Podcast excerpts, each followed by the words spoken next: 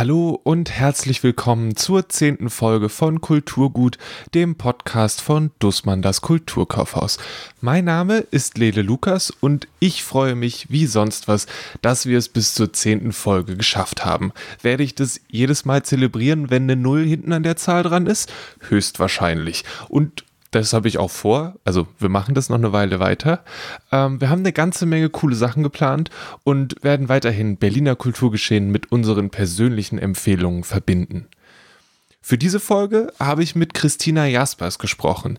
Sie ist eine der Kuratorinnen in der Deutschen Kinemathek und dem Museum für Film und Fernsehen und erzählt davon, wie so etwas wie die aktuelle Du musst Caligari werden Ausstellung zustande kommt. Danach empfehlen Kollegen und Kolleginnen zwei Filme und ein Theaterstück.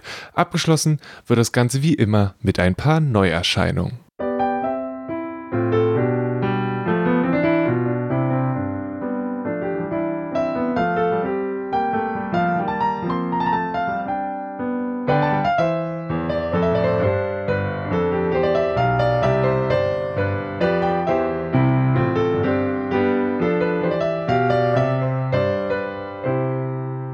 Hallo, mein Name ist Christina Jaspers und ich bin Kuratorin an der Deutschen Kinemathek, Museum für Film und Fernsehen am Potsdamer Platz. Was heißt es in diesem Fall, Kuratorin zu sein? Ja, Kuratorin bedeutet, dass ich verantwortlich bin für Sonderausstellungen, die wir machen, ähm, wobei wir das sehr häufig auch im Team bei uns machen. Das hat sich bewährt, dass es immer ganz schön ist, wenn man Ausstellungen gemeinsam mit mehreren entwickelt. Ähm, dann gebe ich zum Teil auch die Kataloge dazu heraus, bin aber auch mitverantwortlich für unsere ständige Ausstellung. Also alles, was rund um Ausstellungen passiert im Museum und im Fernsehen, da bin ich in irgendeiner Weise involviert. Das heißt, jetzt übertrieben gesagt, du guckst dir den ganzen Tag Filme an und sagst dann, das ist ein cooler Film. Und dann sagst du, dazu will ich eine Ausstellung machen und dann besorgst du alles, was du zu dem Film finden kannst und packst es in den Raum. Ja, das ist Oder immer die Vorstellung. Die gucken immer nur Filme. ähm, naja, es gibt ganz unterschiedliche Wege, wie man zu einem Ausstellungsthema kommt. Es gibt zum Teil Jubiläen, die man aufgreift oder Geburtstage von Filmschaffenden oder Themen, die gerade so in der Luft liegen. Äh, das ist ein langer Prozess, eine Abstimmung bei uns im Haus. Äh, da werden dann bestimmte Themen gesetzt und dann fangen wir an, da ein Konzept zu entwickeln. Also jetzt hm. Vor zwei Jahren beispielsweise haben wir eine Ausstellung gemacht zum Kino der Moderne, Film in der Weimarer Republik. Das war, da war der Anlass 100 Jahre Weimarer Kino. Und dann fängt man an, Ideen zu entwickeln. Was sind vielleicht auch neue Erkenntnisse der letzten Jahre? Was könnte es für interessante Exponate, für interessante Thesen geben? Ja, und dann muss man tatsächlich auch viele Filme gucken und Bücher lesen und sich in ein Thema einarbeiten, schauen, was haben andere vielleicht schon gemacht äh, um da vielleicht auch einen originellen Zugriff zu finden und sich dann auch ja eine interessante Inszenierung auszudenken, sich mit anderen Leuten darüber auszutauschen. Also es ist so ein längerer Prozess, so zwischen ein, zwei Jahren, hängt so ein bisschen von der Größe des Projektes ab, kann auch manchmal noch länger dauern, bis man so ein Projekt richtig fertig entwickelt hat. Und das sind dann ja ganz viele verschiedene Disziplinen. So, das eine ist dann ja irgendwie ein, ich kenne mich in dem Thema aus aber das ist ja was ganz anderes als, wie präsentiere ich das am besten, oder? Ja, absolut. Also das ist beim Ausstellungsmachen, glaube ich, extrem wichtig. Ähm, wir haben ja auch manchmal Volontäre oder studentische Mitarbeiter bei uns, äh, die sich sehr fürs Kuratieren interessieren und die kommen dann aus einem wissenschaftlichen Studium und äh, haben schon viele Texte geschrieben und haben erstmal so einen sehr stark wissenschaftlichen Zugriff.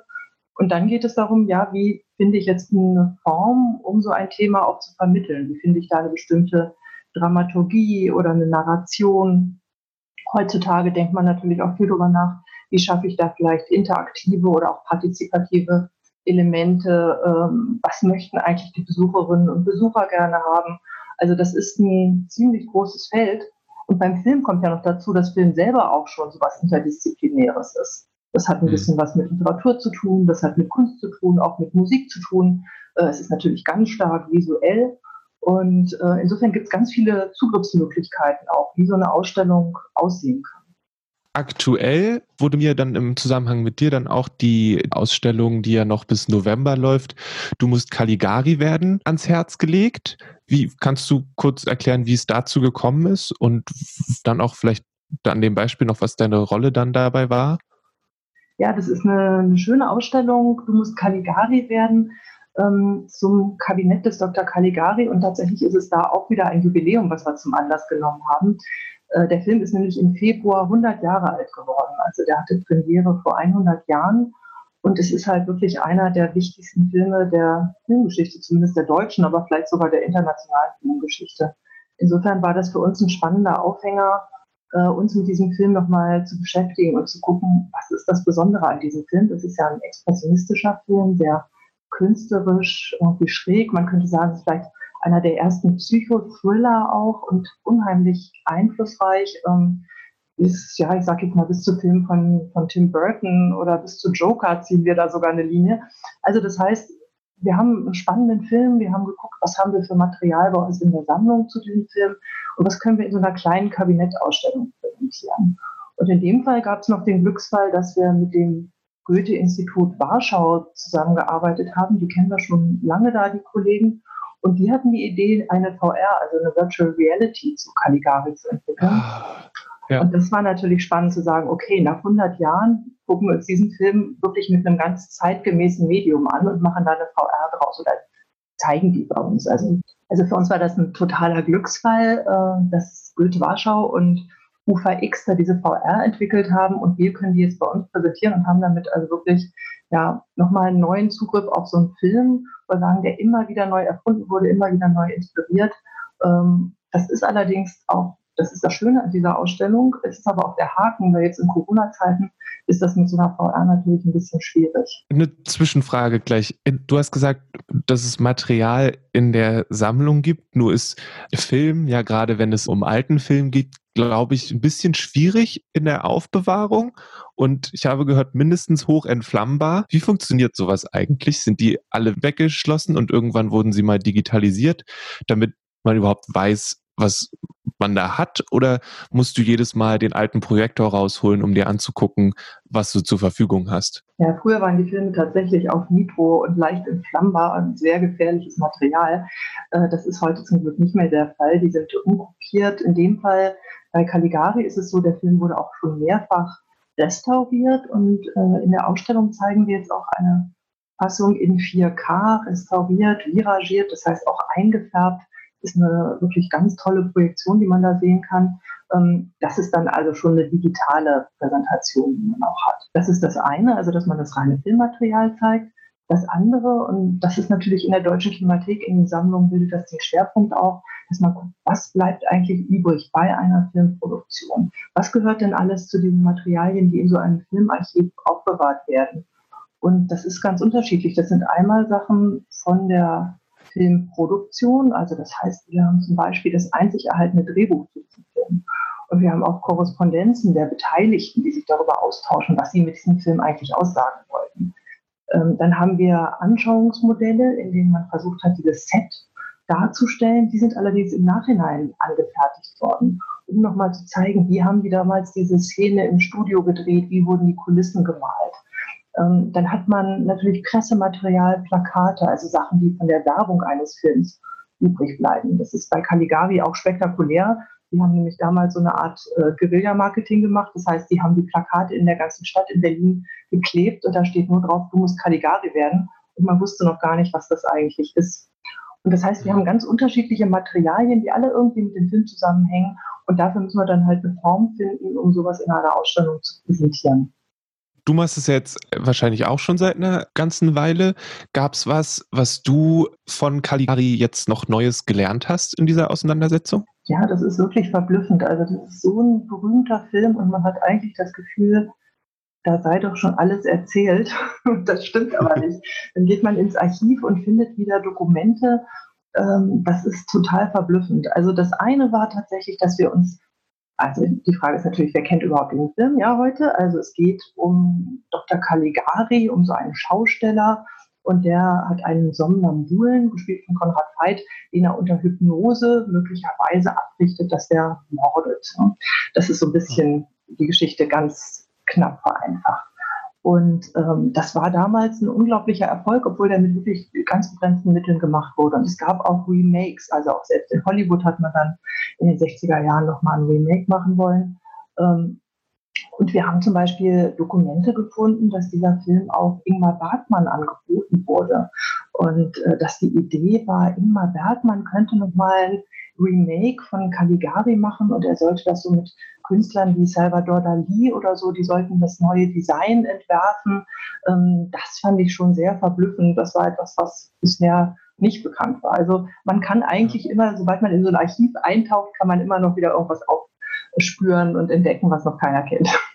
Ich merke gerade, dass es natürlich auch nochmal sich erweitert aus diesem, aus dem Filmding weg. Also nicht, ist es ja nicht nur ein Schauen, das hattest du ja am Anfang auch gesagt, sondern auch so ein Erfahren von, so sieht eine Kulisse aus oder so wurde das gemacht, wo es dann noch sehr viel physischer wird als einfach nur, dass ich setze mich in den Sessel und genieße einen alten, restaurierten Film. Naja, es ist so, also jetzt zum Beispiel bei der Caligari-Ausstellung, erzählen wir auch, wie wird denn eigentlich so ein Film gemacht? Wie werden solche Kulissen gebaut? Ähm, in welchen Gewerken wird das gemacht? Was sind die beteiligten Personen eben äh, vom Drehbuch bis zum Szenenbild und Production Design? Wenn man jetzt in unsere ständige Ausstellung geht, dort erzählen wir Filmgeschichte immer im Zusammenhang von Zeitgeschichte auch. Denn Film ist ja etwas, was auch eine ganze Menge kostet, was nicht einfach so im luftleeren Raum entsteht, wie beispielsweise ähm, ein kleines gemaltes Kunstwerk, was ein Künstler vielleicht nur für sich privat zu Hause zeichnet, sondern Film äh, reflektiert in der Regel sehr stark auch die jeweilige Zeit, in der er entsteht. Und äh, das ist für uns eine, ein spannender Erzählweg, zu sagen, ja, wie reflektiert das die jeweilige Gegenwart? Äh, gibt es vielleicht politische Einflussnahmen? Wie bilden sich bestimmte Diskurse ab? Also es gibt so ganz verschiedene Möglichkeiten, Film eigentlich auch zu kontextualisieren. Aktuell hat die Deutsche Kinemathek donnerstags von 12 bis 20 Uhr und von Freitag bis Sonntag zwischen 12 und 18 Uhr geöffnet. Von Montag bis Mittwoch ist das Haus geschlossen. Es müssen keine Tickets im Voraus erworben werden.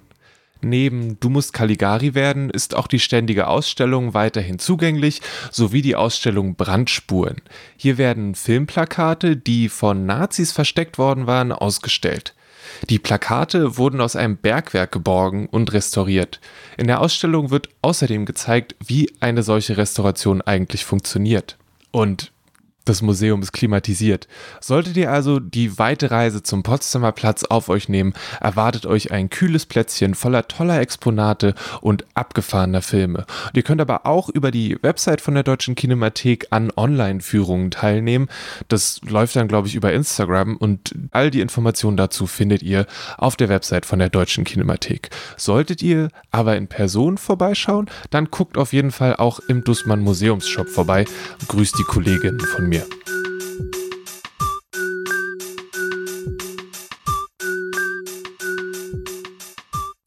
So wie es sich für Kulturgut gehört, habe ich Christina Jaspers natürlich auch um ein paar Empfehlungen gebeten. Ja, das fällt gar nicht so leicht. Also ich meine, ich weise natürlich immer gerne auch auf unsere Publikationen hin und eins meiner letzten Lieblingsbücher ist das zum Kino der Moderne, äh, wo wir aus unserem Archiv auch ganz viele Sachen erstmals veröffentlichen konnten zum Kino der Weimarer Republik. Filme könnte ich jetzt auch unglaublich viel empfehlen, aber ich glaube, mein besonderer Tipp ist jetzt tatsächlich eine CD. Und zwar ähm, Katharina Valente. Und von der höre ich im Moment eine CD, nämlich Katharina Valente in New York. Und das ist großartig, weil man sieht, äh, dass sie, oder man hört vor allem, dass sie nicht nur Schlager singen konnte, sondern auch Swing und Jazz. Und das ist gerade genau das Richtige für den Sommer, finde ich. Da bin ich ja dann gespannt, was die Katharina Valente so zu bieten hat. Ist sie sonst als Schlagersängerin bekannt? Genau, genau, in den 50ern. Sie hat toll getanzt und gesungen und man verbindet sie mit bestimmten Liedern eben aus dem deutschen Fernsehen, aber sie hat wirklich auch eine Karriere in den USA gemacht. Was ich sonst gerne noch empfehlen würde, ist äh, eine Serie, die ich gerade äh, gestreamt habe, nämlich Counterpart. Und äh, weil wir haben mal eine große Ausstellung gemacht zum Thema Science Fiction. Insofern ist das auch so ein Genre, was mich sehr interessiert.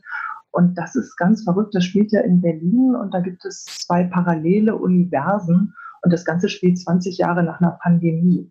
Und das ist dann doch erschreckend nah zum Teil an dem, was wir gerade erleben, wenn nämlich Kinder auf dem Spielplatz sich nicht mehr trauen, äh, aufeinander zuzugehen. Ansonsten ist das eine Agentengeschichte, ganz verrückt zum Teil, wie gesagt, zwei Paralleluniversen, also ist jetzt nicht vollkommen realistisch. Aber ich fand, dass sich das sehr lohnt, mal darüber nachzudenken, wie könnte die Welt dann in 20 Jahren aussehen. Du hast jetzt wahrscheinlich schon genug. Ansonsten, was ich jetzt vergessen habe, was ich sonst immer noch gerne erzähle. Ein besonderer Tipp für, für unsere ständige Ausstellung ist natürlich der Bereich äh, Marlene Dietrich. Also für alle, die ein Faible für Kostüme haben, ist das ein sehr schöner Bereich. Wir zeigen da nämlich immer wechselnde Kostüme von Marlene Dietrich und zwar sowohl Filmkostüme als auch Privatgarderobe von großen Designern. Äh, wir zeigen auch immer ähm, ja, maskuline Outfits von ihr. Sie ist ja berühmt dafür, dass sie schon in den 30er Jahren Hosen getragen hat. Und es ist eigentlich jetzt eine gute Gelegenheit, sich das nochmal anzuschauen, weil wir in diesem Jahr die Kostüme austauschen werden. Also wahrscheinlich im November äh, kommen dann wieder neue Stücke dort, äh, die wir präsentieren werden. Also es ist nochmal eine Gelegenheit, sich die aktuelle Runde anzuschauen. Katharina Valente war ab diesem Gespräch auch mein Soundtrack für die Produktion des Podcasts. Ich habe dieses Katharina Valente in New York rauf und runter gehört, während ich das Skript geschrieben habe und so weiter und so fort. Wirklich tolle Musik. Aber das war noch nicht alles. Es geht weiter mit einem etwas älteren Film, aber hey, Nino empfiehlt, was hätte ich sonst erwarten sollen? Er ist 1967 erschienen vom Regisseur Norman Jewison. Ich hoffe, ihr habt es richtig ausgesprochen. Und er heißt In der Hitze der Nacht. Der englische Originaltitel ist auch In the Heat of the Night. Und es ist in erster Linie ein Kriminalfilm. Und die, der Protagonist ist ein Afroamerikaner, der auf der Durchreise ist. Eigentlich will er zurück nach Philadelphia, wo er als Ermittler, wo er in der Mordkommission arbeitet.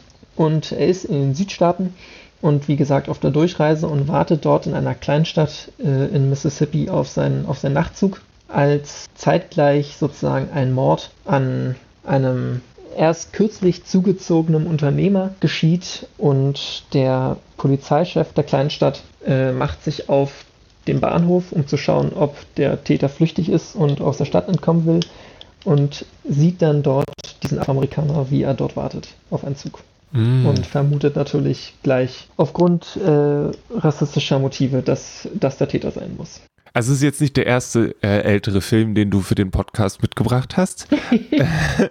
ähm, aber ist, äh, wie soll ich das sagen, funktioniert es trotzdem? Also ist der Film dann soll ich sagen, sieht der Film das auch kritisch oder ist der Film an der Stelle einfach nur eine, ähm, eine, nochmal ein Erzählen dieses rassistischen Verhaltens und dann bleibt es so? Also wie, wie geht der Film damit um?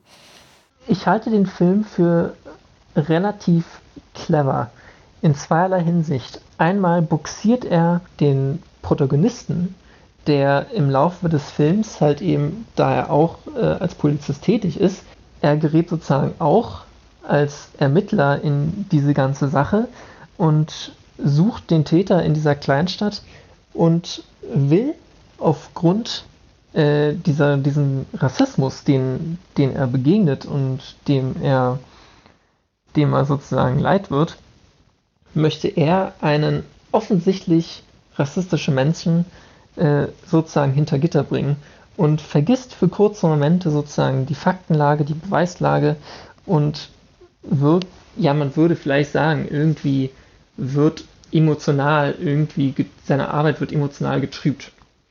Und genau in diesem Punkt, finde ich, macht der Film es Rechten eben nicht leicht, sondern er gibt keinen Vorwand, irgendwie Leuten zu sagen, ah, das ist doch hier irgendwie auch so linksliberale, propagandistische Hollywood-Kunst, äh, sondern er greift eben sehr gut dieses emotionale Gefühl auf und zeigt, dass ein Mann einfach nur sozusagen der Gerechtigkeit Herr werden will.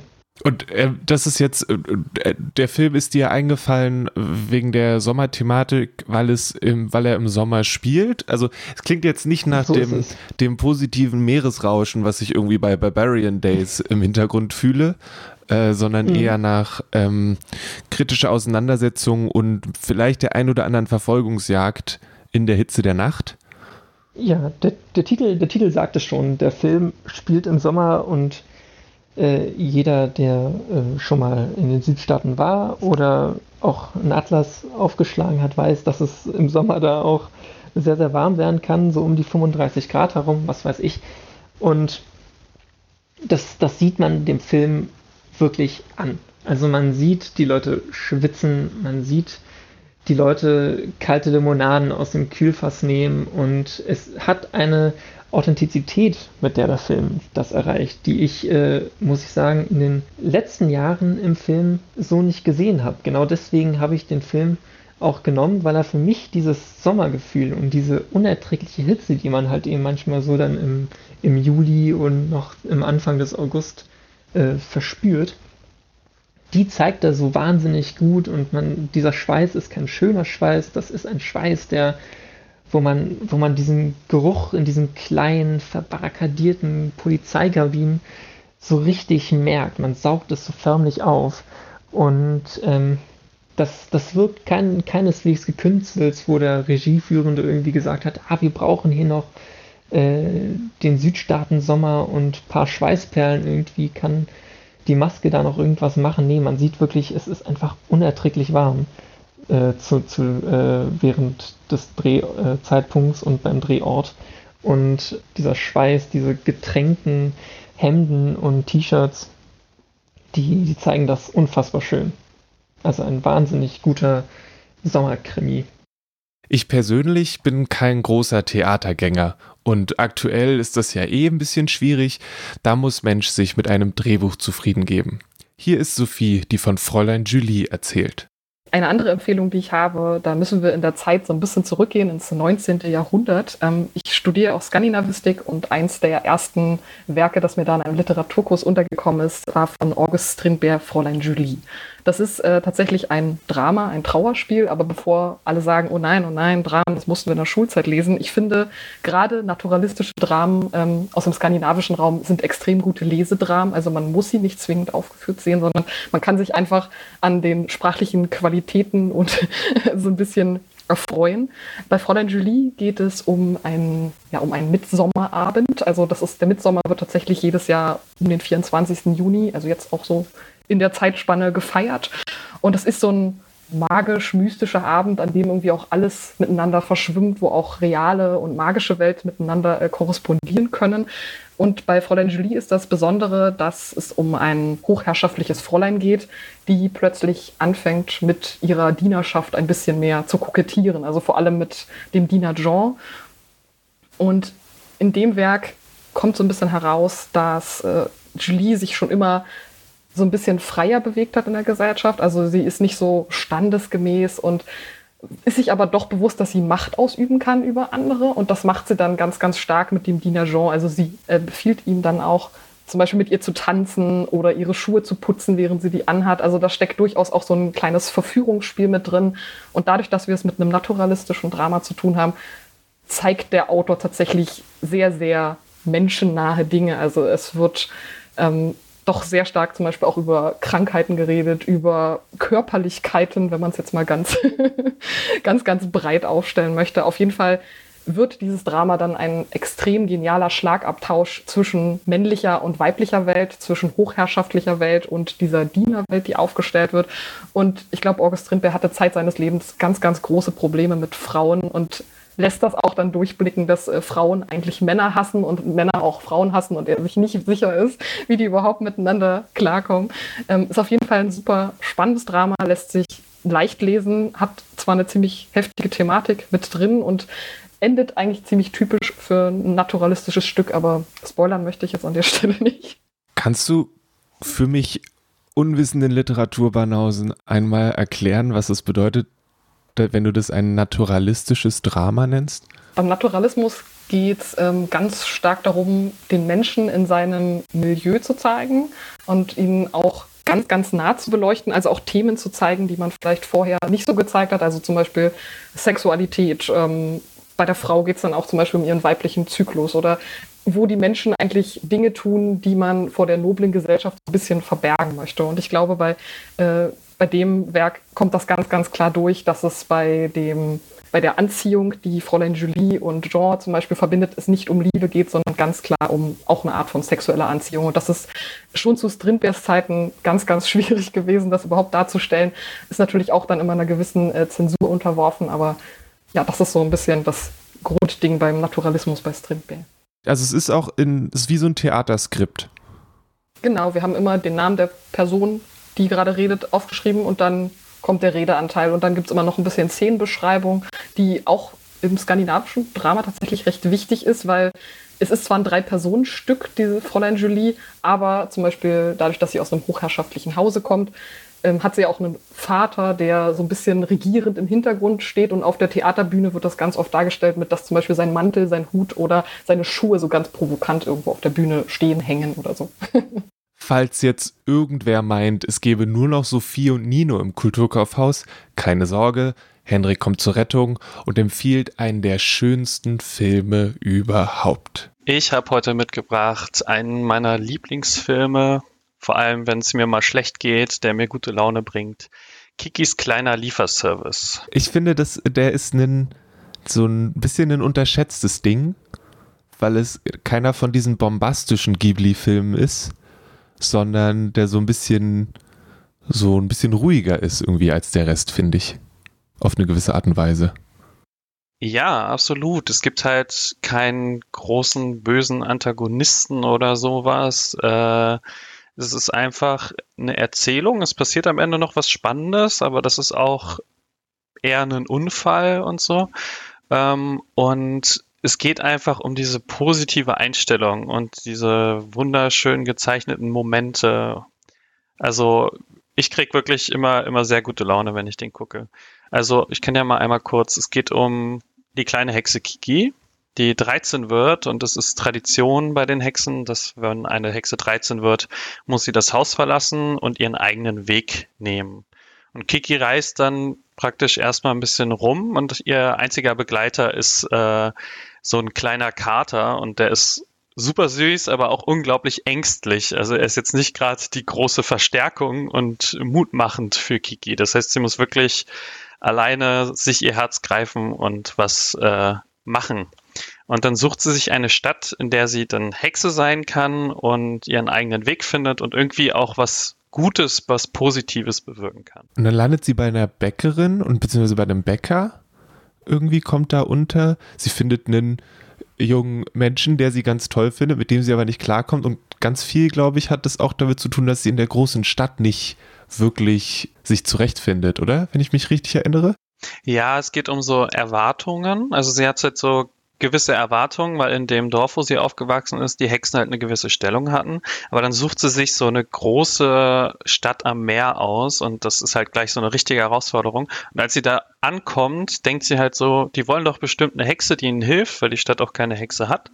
Aber den Stadtmenschen ist sie erstmal ziemlich egal und äh, die leben halt ihr Leben und beachten sie eher nicht und dann ist sie so ein bisschen down, aber dann findet sie halt diese sehr nette Bäckerin und ihren Mann, die sie aufnehmen und dann braucht sie halt irgend so eine Idee, wie sie jetzt der Stadt helfen kann, wie sie ein bisschen Geld verdienen kann und dann macht sie diesen, diesen Lieferservice, weil sie ja fliegen kann mit ihrem Besen. Das ist das eine, was sie als Hexe schon wirklich gut kann. Und dann sorgt sie dafür, dass Sachen äh, schnell von A nach B kommen. Und damit hilft sie den ganzen Menschen in der Stadt. Ich habe den vor der Weile nochmal Zeit, also Stückchen bzw. ganz nochmal gesehen und woran ich mich am, mit am besten erinnere, ist, sie trifft zwischendurch eine Künstlerin, bei der sie auch mal, da hat sie selbst so eine Schaffenskrise und trifft dann auf eine Künstlerin, die im Wald wohnt und die Krähen oder äh, ich glaube Krähen, ja, da oder Raben zeichnet. Und das fand ich total schön, wie die beiden sich unterhalten und die Künstlerin dann auch echt die ein oder andere Weisheit darüber ausspricht, was es heißt, irgendwie eine kreative Person zu sein und so einen Output zu haben. Zauberei und Malerei sind sich sehr ähnlich. Es gibt Tage, an denen ich gar nichts schaffe. Ehrlich? Und was machst du dann? Nicht umdrehen. Schau wieder nach vorne. Bis gestern konnte ich losfliegen, ohne darüber nachdenken zu müssen. Aber das ist jetzt vorbei. Auf einmal weiß ich nicht mehr, wie man fliegt. Ich schätze, dann wirst du dafür kämpfen müssen. Ich zeichne dann die ganze Zeit so viel wie möglich. Was ist, wenn das alles nichts nützt? Dann mache ich eine Pause. Ich gehe spazieren und schaue mir die Gegend an. Oder ich tue einfach gar nichts. Und auf einmal kann ich dann wieder zeichnen. Ist, ist das dein Ernst? Ja, natürlich. Hey, schau nach vorne. Ja, genau, sie trifft diese Künstlerin, sie trifft verschiedene Charaktere und es geht gar nicht so sehr darum, was sie jetzt wirklich macht, sondern es geht darum, wie sie Kontakt hat zu wirklich sehr unterschiedlichen Menschen, wie sie aber immer auch total offen diesen Menschen gegenüber ist und den Ideen. Dieser Film ist so ganz viel Offenheit und mit einem sehr positiven Blick auf die Welt gehen und sich alles irgendwie so ein bisschen einverleiben äh, und versuchen, das Beste daraus zu machen. Und ich glaube, das ist auch in der heutigen Zeit ein richtig schönes Motto. Und deswegen, wie gesagt, wenn es mir mal schlecht geht, Kikis kleiner Lieferservice gucken und danach hat man gute Laune und kann viel positiver auf die Welt gucken. Machst du das, wenn du dir den Film anguckst? Gibt es da noch so andere Sachen, die dazu sein müssen? Musst du da in einem besonderen Sessel sitzen? Hast, machst du dir ein spezielles Getränk? Was, was ist Teil dieses Rituals? Also ich brauche kein spezielles Getränk oder sowas dazu, aber am besten einen guten Freund oder eine gute Freundin, dass man es zu zweit guckt und sich, dann kann man sich so richtig schön über die Kleinigkeiten freuen. Also das macht man auch, wenn man ihn alleine guckt, aber wenn man zu zweit guckt, dann sieht der andere was im Hintergrund, was man vielleicht noch nicht gesehen hat, wie dann Gigi, das ist der Kater, wie der dann irgendwie da langläuft und ein komisches Gesicht macht und man achtet halt vorher auf den Vordergrund. Ähm, und diese ganzen schönen kleinen Zeichnungen, die halt auch so Miyazakis Filme so ein bisschen ausmachen. Die, mhm. Auf die kann man sich dann gegenseitig. Und der Film lässt dann auch die Zeit darüber zu reden, weil er halt wirklich ruhig ist. Äh, ja, deswegen mit, mit einer anderen Person. Da hatten wir eine Schlagersängerin in New York, ein schwarzer Polizist im Süden der USA, das Ringen zwischen Herren und Bediensteten und eine Hexe auf der Suche nach sich selbst. Da kommt so einiges zusammen. Und nun, das sind alles eher ältere Titel. Was ist denn neu rausgekommen in den letzten Tagen?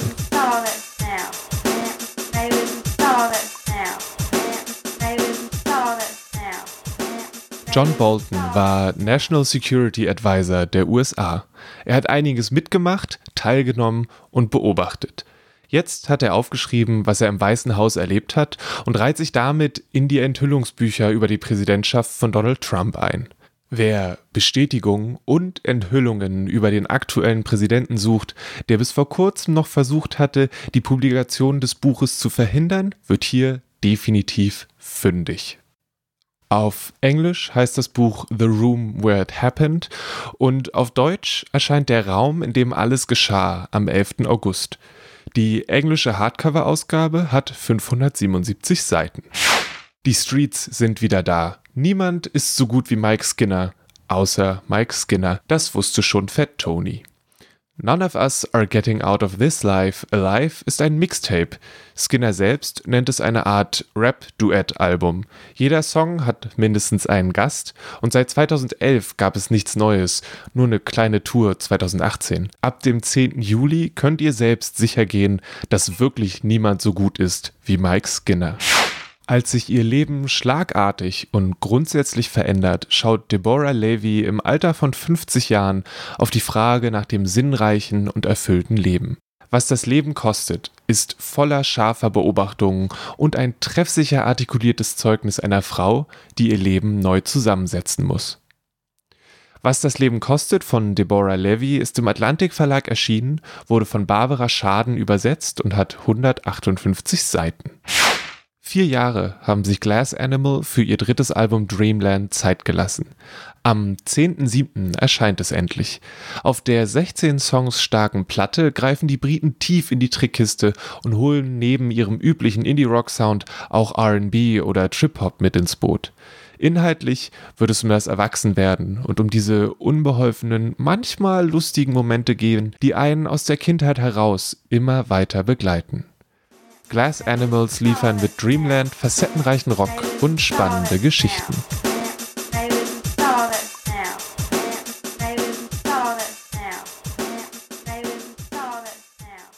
Ich hoffe, da war etwas für euch dabei. Ich für meinen Teil werde mich einmal mehr der Studio Ghibli Bibliothek widmen. Als ich mit Hendrik über Kiki gesprochen habe, ist mir aufgefallen, dass ich da tatsächlich noch Lücken habe. Dabei ist es schon so lange her, dass meine Tante und ich über mein Alter gelogen haben, damit man uns zu Prinzessin Mononoke reinlässt. Der war damals ab zwölf und ich definitiv nicht. Es gibt noch viel zu tun. Also, wir haben auch überlegt, mal ein Ranking aufzustellen, was denn nun eigentlich der beste Ghibli-Film ist. Was wäre denn euer Lieblingsfilm aus dem Hause Ghibli? Ihr könnt uns gerne schreiben über die üblichen Kanäle, sei es Instagram oder Facebook oder eine E-Mail. Würde mich total freuen, von euch zu hören. Wenn euch der Podcast gefallen hat, dann empfehlt ihn doch weiter. Das wäre spitze. Und wenn ihr gerade dabei seid, dann lasst uns gerne eine Bewertung bei iTunes da. Das hilft uns ungemein, mehr Menschen zu erreichen. Das hier ist die zehnte Folge Kulturgut und ich freue mich total, dass ihr zugehört habt, zehn Folgen lang. Und ich hoffe, dass ihr das auch noch weitermachen werdet. Mal sehen, wo wir irgendwann landen. Kulturgut wird von mir, Lele Lukas, produziert. Großen, großen Dank an Sophie, an Nino und Hendrik für die Empfehlung, an Christina Jaspers für das Gespräch und an die restlichen Kollegen und Kolleginnen, die mich mit Neuerscheinungen versorgen. Eine große Freude ist das Ganze. Die Musik kommt von Paul Hankinson und das Cover von Rahel Süßkind. Bis bald und lasst euch nicht ärgern.